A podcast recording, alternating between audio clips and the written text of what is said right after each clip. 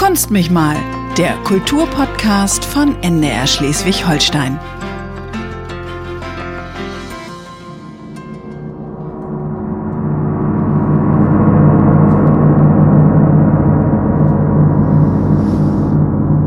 Ja, moin und herzlich willkommen zu einer Folge von Kunst mich mal.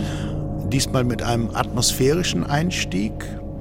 Sie haben es erkannt, dass es Gongs sind. Ich werde den Besitzer und den Spieler kennenlernen und wir sind, vielleicht haben Sie es auch am Raumhalle erkannt, wir sind in einer Kirche und zwar in Mahne in der Maria Magdalenen Kirche und ich freue mich hier Gast sein zu dürfen.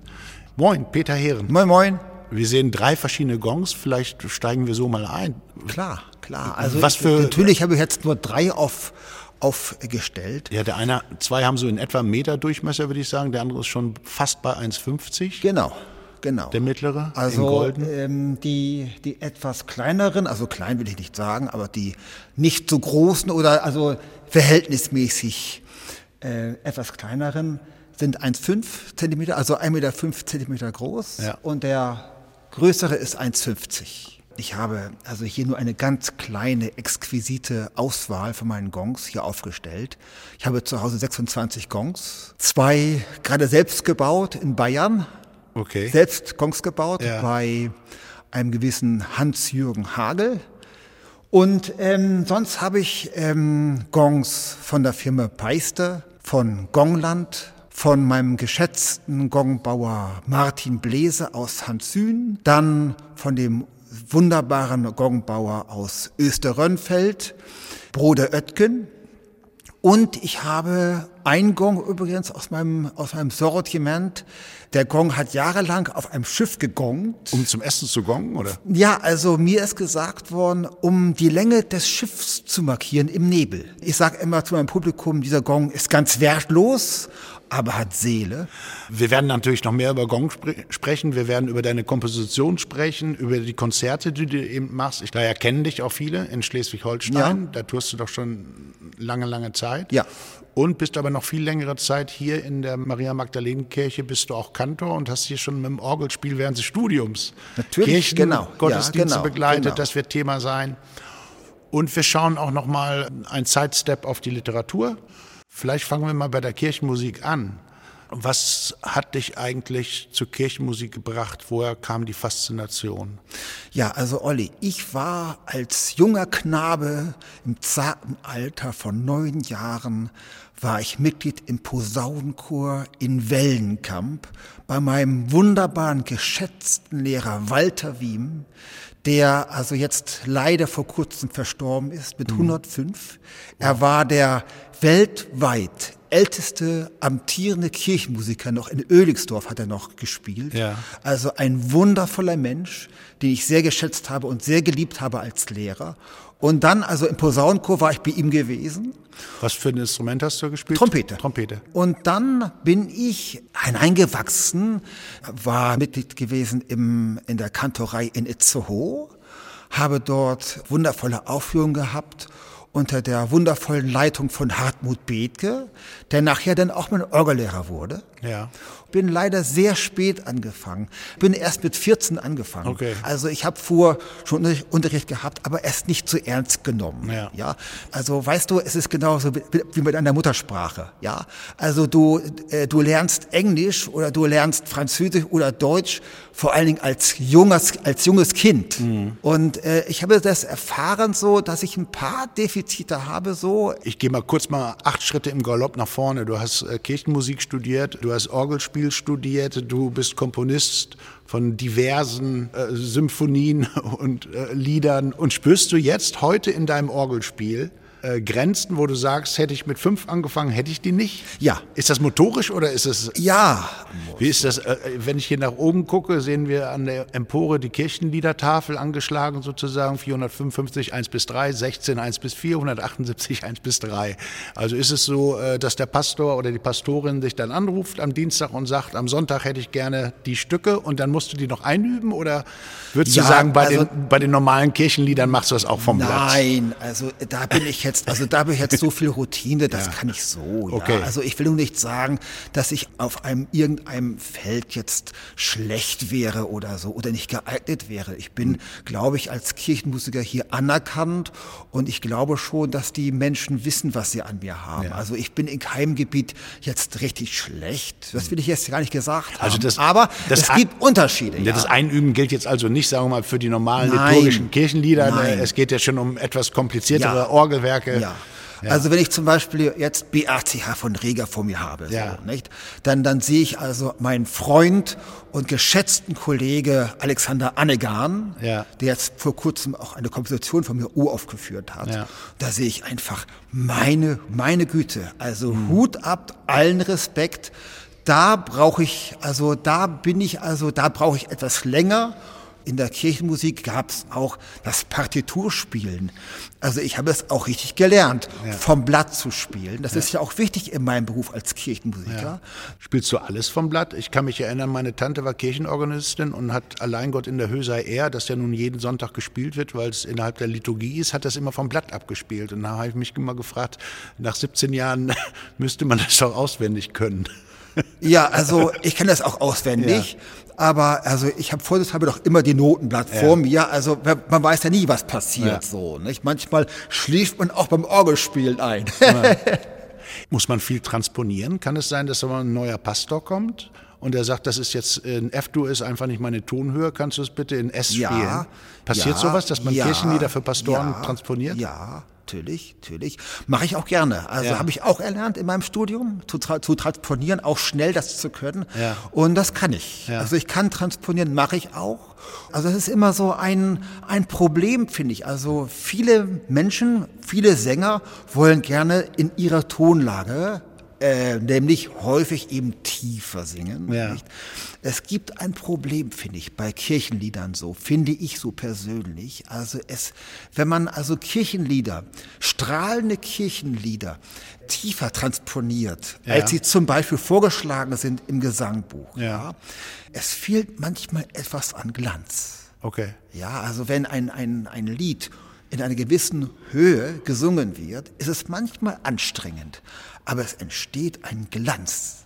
Ein wundervolles Erlebnis, einen Choral mit Glanz zu hören, anstatt so ähm, bequem und tief. Okay. Ja. Wie viel Toleranz braucht man so und so, wenn man so studiert ist und sagen wir mal vielleicht dann da auch, auch nochmal andere Ansprüche hat und anders differenziert, auch vom Gehör her, wenn man jetzt einen Laienkirchenchor leitet?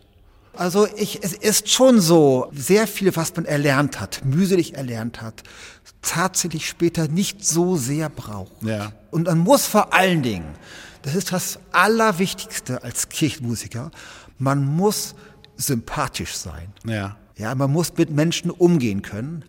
Ich bin ja nicht so der King. Also im sympathisch sein manchmal, weiß ich auch. Ich habe mich sehr gebessert. Okay, aber ist, ist das nicht vielleicht so, so ein Chorleiter-Dilemma, sagen wir mal so, irgendwas zwischen Führung und Einfühlung hinzubekommen? Ja, zum Beispiel, ich habe jetzt vor der Pandemie die F-Moll-Messe von Bruckner einstudiert Ja. mit, mit meinem Chor. Gigantisch, Nicht einfach. extrem schwierig. Ja. Wirklich nicht. Und ich musste die Leute dazu motivieren. Ich habe gesagt, wir haben hier ein richtig wunderbares Werk, bedeutende Kirchenmusik. Lasst uns das machen. Nicht? Dann gab es natürlich die Stimmen, na ja, wir wollen gerne einfache Leu äh, Lieder singen. Ja, und da musste ich sie erst überzeugen und sagen, das komm, ja- das machen wir jetzt. Es ist ja auch Arbeit dann, ne? Tatsächlich. Es war eine ungeheure Arbeit und ich bin sehr stolz. Und es ist ihm so, nicht? Ähm, es heißt ja schön das Sprichwort, durch die Dunkelheit zu den Sternen. Ja, per Asperat Astra. Genau. Ja, ich wollte das ihm nicht sagen, hätte mich vielleicht versprechen können, aber hast du sehr gut gemacht. Ja, durch die Dunkelheit zu den Sternen.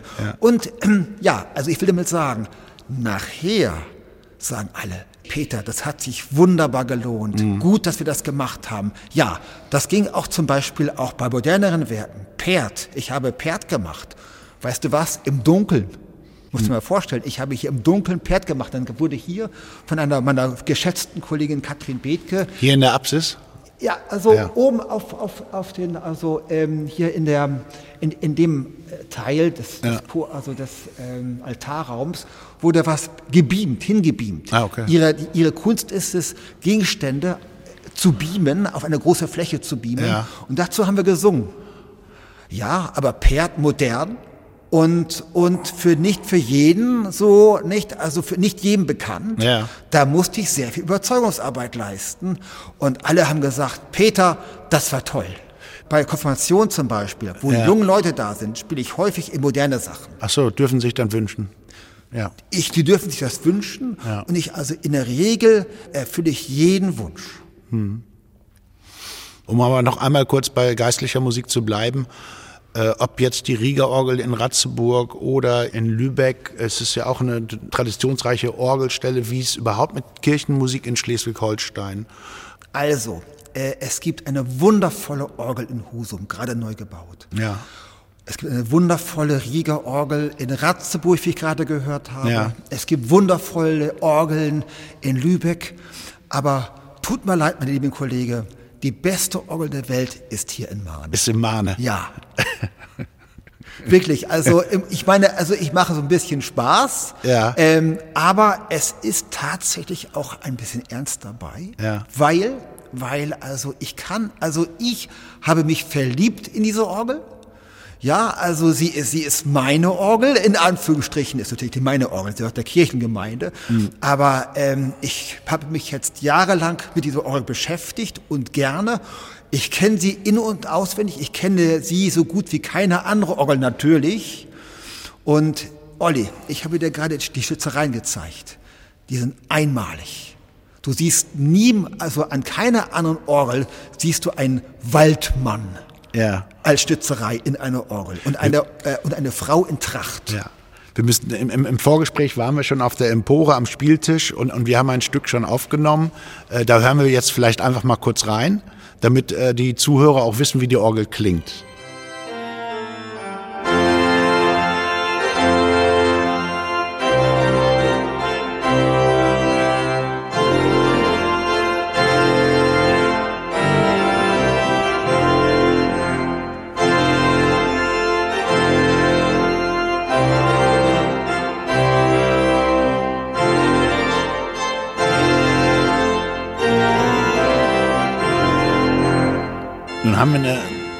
Kategorie Lieblingsgegenstand, dann kann man, kann ich mir die Frage eigentlich sparen. Das heißt, Kannst diese, du. diese Orgel ist dein Lieblingsgegenstand.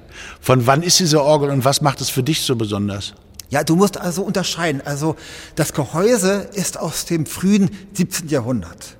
Also und ähm, und die Orgel, also der, die Substanz der Orgel ist von Markussen. Ähm, und die wurde dann in den, also 66, glaube ich, meine ich, von dem äh, Orgelbaumeister Tolle aus Preetz äh, rund restauriert. Ja. Und es gab auch dann zusätzliche Re äh, Register, die dazugekommen sind. Ja, also deswegen ist die Frage nicht so ganz genau zu beantworten. Okay. Du hast ja Husum schon angesprochen. Diese neue Orgel in Husum hat jetzt 1,2 Millionen gekostet, mit Umbau 1,6 Millionen von der Orgelfirma Kreis aus Bonn. Und dein Kollege Kai Ja, Krakenberg den ich sehr schätze. Den ich sehr ist schätze. natürlich absolut froh, diese Orgel zu haben. Ich Natürlich. frage mich, wie muss man eine Orgel einspielen? Instrumente, egal welche es sind, spielt man ja ein. Über die Frequenzen gewöhnt man sich dran. Wie ist es bei einer Orgel? Also ich weiß von einigen Orgeln, die haben am Anfang Kinderkrankheiten, sagt man so, Ja. ja. Man man muss die erst mal ein bisschen spielen und plötzlich merkt man, da stimmt was nicht oder Okay. da stimmt man nicht. Und dann Ja. ruft man einfach an, dem Orgelbauer und so weiter, komm bitte, das und das ist noch nicht perfekt. Macht dann auch so, nicht? Also das heißt, also ich will mit sagen, also manchmal entdeckt man einige Kinderkrankheiten. Ja. Vielleicht, womöglich erst ähm, ein paar Wochen später so, nicht? Ich habe mich jedenfalls ganz schnell in meine Orgel verliebt, das kann ich sagen. Kurze Pause für die Glocke. Wie viele Glocken habt ihr hier? Wir haben hier drei große Glocken und ich bin hier Kirchenmusiker. Ja. Und vor kurzem bin ich eben so frech gewesen und habe mit Hilfe von zwei Jugendlichen ähm, habe ich Gongs äh, im Glockenstuhl aufge, aufgebaut und mit den Glocken gespielt. Du hast mir ein Video gezeigt mit äh, Mickey-Mäusen Ja, auf, weil es ja, ja. wahnsinnig laut ist, Ja. genau. Und dann hast du ja die Interferenzen zwischen den Gongs und den Glocken ausgenutzt sozusagen. Ja, Ne? ja. es war ein Experiment. Also Ja. ich habe das nicht geprobt. Aber du konntest ja selbst kaum hören, weil du Mickey-Mäuse auf hast. Oder, oder Ich hörst konnte du das? das sehr gut hören. Okay. Ich konnte das sehr gut hören, was, was da geschieht. Also ähm, ich habe also natürlich, was die Gongs anbetrifft, alles gegeben. An Lautstärke. Ja. Sollten ja in einen Dialog, in einen Kontrapunkt kommen zu den Glocken. Mhm. Und ähm, es war etwas ganz Besonderes, finde ich. Wie bist du überhaupt auf die Gongs gekommen? Ich habe schon im Studium, im Kompositionsstudium, ein Referat gehalten über Mikrofonie. Okay. Und ähm, seitdem habe ich eben eine, eine Liebe zu den Gongs entwickelt. Ja. Stockhausen hat er gesagt, er hätte ein erotisches Verhältnis zu seinen Gongs. Aber so weit bin ich doch nicht. Auf, dieser, auf diesem Level bin ich doch nicht gelangt. Jetzt eine kosmische Symphonie wurde, glaube ich, dieses Jahr von dir uraufgeführt Ja. auf dem Boys Performance Festival. Ich trete aus der Kunst Ja, aus. ja.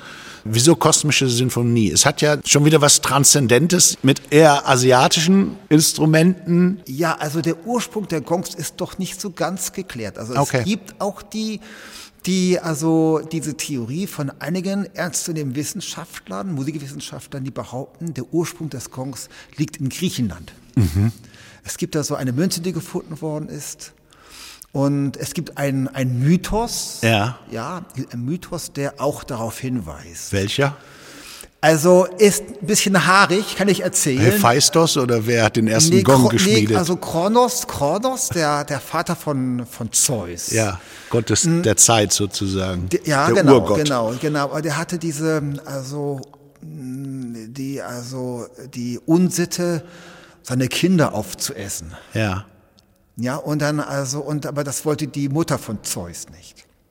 Und also, und Kronos, also hat er ja eben äh, Zeus gezeugt und, und wollte dann, äh, wie, wie gewöhnlich er es tut, Zeus aufessen. Ja. Und das wollte die Mutter nicht und hat ihn dann versteckt. Und dann gab es Wächter, die ihn also bewacht haben. Und ähm, ein Säugling schreit ja manchmal, nicht?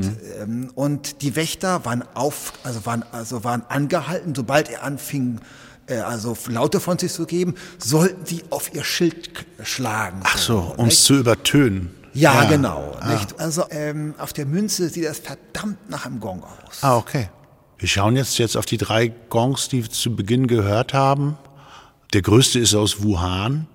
Fährst du denn nach China oder kaufst sie vor Ort? Wuhan ist so ein bisschen outstanding. Ja. Ich habe also nur zwei aus Wuhan. Und mit anderen 26, 24 sind also von, von denen, also die ich gerade genannt habe. Nicht? Also bei den Wuhan-Gongs mache ich das immer so. Da rufe ich vorher bei den Verkäufern an und sage, ich möchte jetzt gerne drei haben. Ja. Und zwei schicke ich zurück. Ach echt? Ja. Ah, Okay. Und ich möchte nur kurz mal erwähnen, also äh, weil ich das auch so erwähnenswert finde, ich habe mir jetzt gerade von Paiste ein 2-Meter-Gong bestellt. Ja. Und, äh, und die gebeten, ihn auf 1,90 zu reduzieren, weil ich nämlich ihn uns nicht transportieren kann und nicht lagern kann. Das spielt ja auch eine Rolle. Ja, das spielt eine Riesenrolle. Äh, du gibst ja auch gerade viele Konzerte, ne? Also, ja. ja, also jetzt also gebe ich auch äh, Konzerte im Rahmen von Andachten. ja. Und auch Konzerte, ja. Hm. Ich habe jetzt also vor kurzem in Niederramstadt gespielt, bei Darmstadt, Ja. bei dem wundervollen Pastor Clemens Bittlinger, Ja. auch dem einen oder anderen Begriff. Und ähm, ich muss sagen, das war nicht nochmal. Okay. Weil, also, weil ähm, ich bin im Anhänger, fahre mit dem Anhänger auf der Autobahn mit 80. Ja. Ja, also es ist extrem anstrengend und die Gongs sind nicht versichert. Und auch nicht ungefährlich, weil die meisten doch 100 fahren, die LKWs. Ja, und man wird laufend von also Angehupt. richtig großen Okay. LKWs überholt. das heißt, nach, bei einer Reise nach Darmstadt kommst du schon völlig gestresst ich an. bin total gestresst Ja. gewesen. Das ist Okay. also kontraproduktiv für das Gongspiel. Verstehe. Ah ja, gut, auf Tour gehen ist äh, nicht einfach damit Ja, sozusagen. ja. Warum kosmische Symphonie? Es, gibt ja bei den Pythagoreern gibt es ja die Schalen und es gibt den Weltklang sozusagen in, in der antiken Philosophie, dass die, ich glaube, die, die verschiedenen Sphären sich aneinander Genau. reiben. Genau. Und, und, und hat es damit zu tun? äh, Auch ja, Ja. auch, auch, auch. Also ich möchte dazu sagen, ähm, dass ich die Idee bekommen habe von Barton Brock. Ja. Barton Brock hat gesagt, komponier mir eine kosmische Symphonie Okay. für das Boys Performance Festival. Tatsächlich. Ja, Also es war quasi eine Auftragsarbeit. es war quasi ein Auftrag. Ja.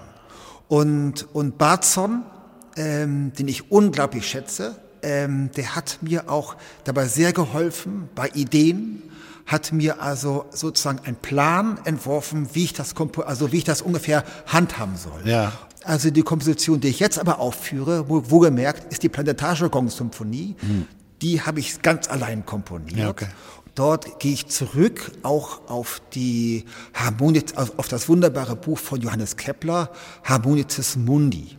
Und zwar äh, war es Keplers Traum gewesen, die Planeten in einem Chor singen zu hören Okay. versuche das begreiflich zu machen. Ich habe zum Beispiel ein, also ein Reibeschläger-Set geba also gebaut, bauen Ja. lassen, wo ich mit, wo ich mit allen, wo ich mit neun Reibeschlägeln auf den großen Gong reibe. Und diese Pserenmusik, keine richtigen Töne, Brummeln, manchmal ein Ton, manchmal ein Ton, der verhallt, alles Mögliche passiert da. Ja. Aber das äh, ist eben die Pserenmusik. Ich versuche sozusagen damit die Pserenmusik darzustellen. Vielleicht hören wir mal kurz rein in ein Stück. Gerne, natürlich, gerne.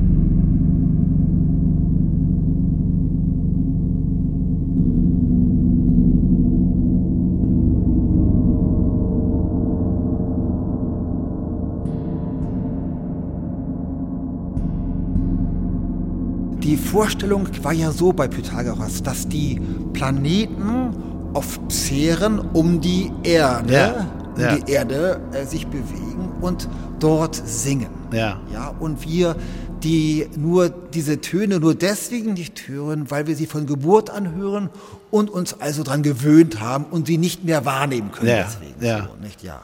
Und ähm, auch bei Aristoteles gab es diese Vorstellung. Mhm. Ja, also und jetzt halte ich fest, die Planeten ähm, umkreisen die Erde aus Liebe. Das sagt Aristoteles. Ja. Ist das nicht wundervoll? Ist das nicht wundervoll? Okay. Ja. also was hat den Big Bang denn ausgelöst, Ja, ja. wenn es vorher nicht gegeben hat? Naja, klar. In, in, in, Multiversum, Inflationstheorie, nicht, also Mhm. nicht, äh, dass der Zuhörer denkt, ich bin bei dem Big Bang stehen geblieben. Ich kenne Nee. mich aus. Ja, ja. Nicht Multiversum, Inflationstheorie und so, nicht Big Bang, Big Crunch, Big Freeze. man sagt ja, an, an, an den Grenzen der theoretischen Physik äh, äh, kommt das Religiöse wieder. Man, Ja. man könnte nicht anders argumentieren als religiös, wenn man an die Grenzen der theoretischen Physik gelangt. Ich finde auch, ich Hm. finde auch. Also die große, die große Frage, die eigentlich jeden Menschen bewegen sollte, ist, warum überhaupt irgendetwas da ist. Mhm. Ich meine, es könnte doch genauso gut sein, dass alles gar nicht da ist. Aber ne, also Ewigkeit, also ne, dass ewig einfach nichts ist. Das wäre bequemer für Gott. Mhm. Es war auch, es sind auch Ideen von Beuys, die Ja. wir dort verwirklicht haben nochmal, ja. Ja, vom Weltgeschehen äh, mache ich jetzt mal eine krude Brücke zum Weltuntergang. Es gibt ein neues Kinderbuch, Die schönsten Weltuntergänge. Geschrieben hat es keine andere als Andrea Palluch. Mein Kollege Per Axel Kröske ist mit ihr nochmal nach Großen Wier gefahren. Flensburg-Westliche Höhe, ein gefragtes Wohnviertel. Andrea Paluch spaziert durch den Sonnenschein und steigt ins Auto. Und wir brechen jetzt auf in ihre alte Heimat nach Großen Wier. Ja, so scheint es. Warum eigentlich? Also ehrlicherweise, warum? Ich hatte den Eindruck, da haben Sie viel geschrieben und vielleicht kann man da so ein bisschen anknüpfen. Na gut. Ja. Mit, mit was für Gefühlen fahren Sie dahin? Ist das eine Sache, die für Sie abgeschlossen ist? Wie sieht's da ich jetzt bin aus? da öfter. Ich äh, besuche meine Nachbarin, bin da auch lange noch beim Sport gewesen. Und dann sind wir da, stehen vor einer weißen Villa in der Dorfstraße. Ein ehemaliges Altenteil, das beim Einzug der damals jungen Familie noch recht renovierungsbedürftig war. Hinter dem Fenster stand der Schreibtisch. Hinter dem Apfelbaum. Tatsächlich kommt auch gerade eine Nachbarin vorbei. Überraschung. Hallo, hast du dich verlaufen? Ja. Und ja, sie hat einiges von Andrea gelesen. Irgendwas mit Wolf? Ja, ja. Die Titel haben sich ja immer geändert. Ruf der Wölfe. In diesem Buch begegnet ein Jugendlicher einem Wolf. Nicht zu verwechseln mit Schrei der Hyänen. Diesen Roman haben Andrea Paluch und Robert Habeck auch in großen Wir geschrieben. Er thematisiert die deutsche Kolonialgeschichte in Namibia. Es geht um eine deutsche Auswanderin, die da einen deutschen Farmer heiratet, ein Kind bekommt und dann zwei Generationen später entsteht aus dieser Vorgeschichte ein Dilemma. Alleine hat sie in großen Wir den Roman Zwischen den Jahren geschrieben, mit einem Protagonisten, der ständig in Talkshows auftaucht, als Moderator allerdings, der mit der großen Politik auf Du und Du ist und abends müde nach Hause kommt. Auch eine Frau spielt eine Rolle, die wie Andrea Paluch damals in einer Rockband spielt. Als sie all das schrieb, hatte Robert Habecks Aufstieg in der Landespolitik gerade erst begonnen. Was machen Leute? Knüpfen unweigerlich Bezüge. Klar kann man jetzt sagen, das war irgendwie prophetisch, aber war es nicht. Ist halt eine fiktive Figur. Es ist jetzt nicht autobiografisch, es ist nur, ich teile Wissen. Als sie dann in Flensburg wohnten, sammelte Andrea Paluch all die Anekdoten über vieles, was sie in großen Wir erlebt hatten. Das Buch heißt Wundervolles Dorfleben. Also was ich immer noch nach wie vor ziemlich krass finde, ist die Geschichte mit dem Bürgermeister, der die Wahlplakate abnimmt. Die grünen Wahlplakate waren weg, über Nacht verschwunden. Und es stellt sich raus, der Bürgermeister hat die abgenommen und auf den Acker geworfen. Aber Robert ist zu dem hin und hat die Dinger zurückgekriegt. Darauf angesprochen meint der damalige CDU-Bürgermeister, er habe nur Robert Habeck angerufen und ihm mitgeteilt, dass Plakatieren sei verboten. Abmontiert habe er aber nichts. Langes Zehren. In Flensburg wohnen sie jetzt schon zehn Jahre. Alle vier Kinder sind aus dem Haus. Und sie schreibt ein Buch über eine Frau, die genau in dieser Situation bergwandert und über ihr Leben nachdenkt. Andrea Paluch war auch selbst in den Alpen unterwegs, aber mit der Familie. Neues zudem ein Kinderbuch, ganz kindgerecht über Weltuntergänge. Die allerschönsten Weltuntergänge heißt es. Bunt bebildert. Dystopien über eine zerstörte Welt und auch Utopien, wie alles besser werden könnte. Die Dystopien, das war leicht durch diese Klimadiskussion und sowas. Was ein bisschen schwieriger war, waren die Utopien, die aber natürlich auch möglich sind und die man sich ganz unbedingt vorstellen muss, weil man sonst nicht auf die Idee kommt, dass es auch anders sein könnte. Und was liest die Schriftstellerin selbst? Etwa ein Buch, das in Berlin von der Kaiser bis zur Nazizeit spielt. Die Familienchronik Effingers von Gabriele Tergit. Beschreibt eine jüdische Familie und man weiß theoretisch alles aus dieser Zeit. Aber ich habe das erste Mal das Gefühl gehabt, ich checke die Mentalität der Leute damals, weil man sich einmal fragt, wie konnte das passieren? Und in dem Buch, finde ich, kann man das ein bisschen verstehen, wie die Leute drauf waren, wie die gedacht haben. Also viele denken ja, man kann auf einem Gong nur einen einzigen Ton, so höre ich das immer wieder, Ja, okay. bilden. So, Ja. nicht? Ein großer Irrtum. Man kann auf Gongs unglaublich interessante und vielfältige Klänge bilden und hervorzaubern. Ja. Und ähm, weißt du, diese, diese Vielheit, diese, die, diese, diese Pracht an Klängen aus, aus dem einen. So, vielleicht kann man das so am besten formulieren. Wir hatten im Vorgespräch, hast du kurz angemerkt, dass du einen Tinnitus vom Schachspielen hast.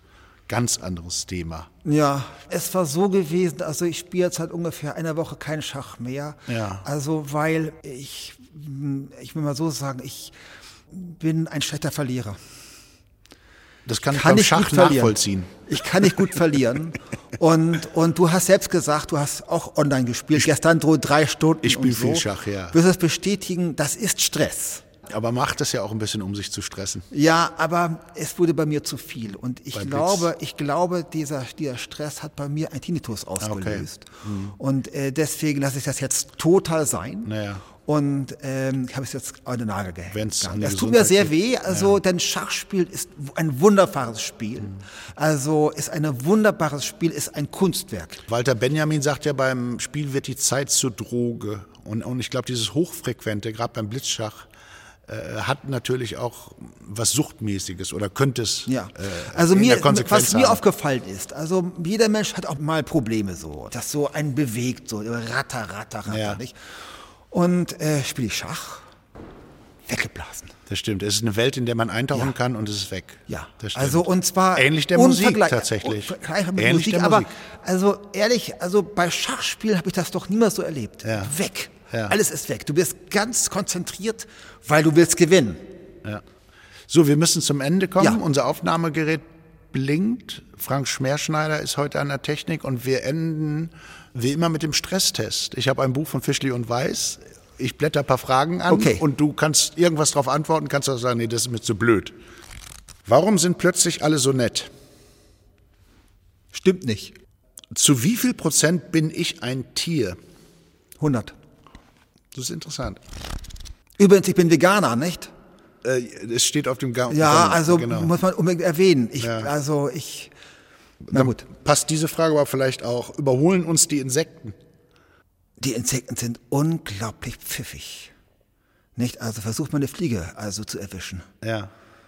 Sie sind in einigen, in einigen also Sinnen sind die weit über uns, nicht? Also ich glaube, die haben auch ein anderes Zeitgefühl, eine andere Zeit so, nicht? Also Eine finde ich- Eintagesfliege auf jeden Fall. ja, also jedenfalls, jedenfalls, also überholen, das weiß ich jetzt nicht. Aber äh, also Fliegen und, und Insekten sind, sind wunderbare Geschöpfe.